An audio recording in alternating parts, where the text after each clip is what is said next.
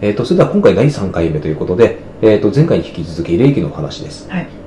えーでは霊気によってじゃあどういうふうに何が変わるのかっていうのが今回のテーマですね、うん。えー、とそもそもじゃあ霊気を使うためにはどうしたらいいのかというところの話をしないといけないですそねこですね。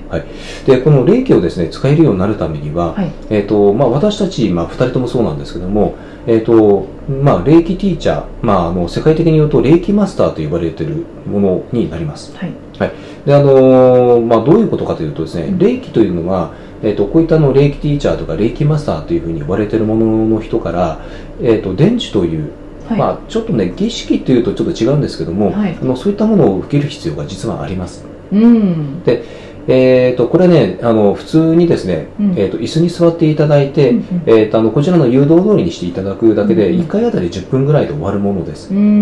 で一番最初にこれをですね、えー、と3回から4回、うんえー受けていただいてそうするともう即日、えー霊気が使えるようになります、まあ、これ使えるようになるってことはどういうことかというと宇宙とつながることができるようになります。それってその伝授を受けたいと思ったらどうしたらいいんですか？これはですね、まあ、うん例えばあの私たちもそうなんですけども、うん。えっとあの霊気の、えっと伝授の講座というのを私たち設けております。はい。で、まあ、そちらに申し込んでいただくという方法もありますし、うんうん。あとはあのちょっとねネット上で検索していただくと,、うん。えっと霊気の伝授をされている方って、うん。結構いらっしゃるはずです。うん。であの、まあ、ちょっとねこれ調べてみていただけたらいいかなというふうに思います。なるほど。はい。そのネット上うんでうん。例えばあの東京に住んでいて、うん。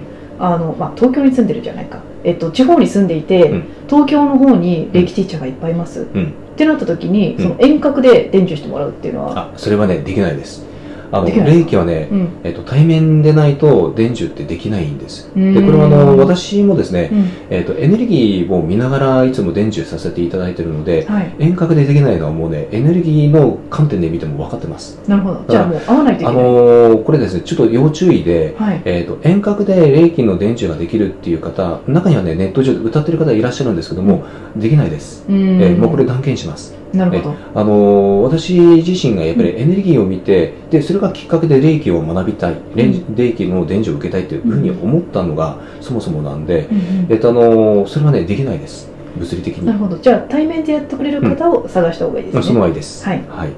でこの霊気によって何が変わるかというと宇宙とつながれるようになる、はい。それによってどういうふうになるかというとですね、あの様々なものが変わりますおおであのよく波動っていうじゃないですか、はいはい。えあの波動を上げるためにはっていう話を、えっと私たちもよくするんですけども、うん。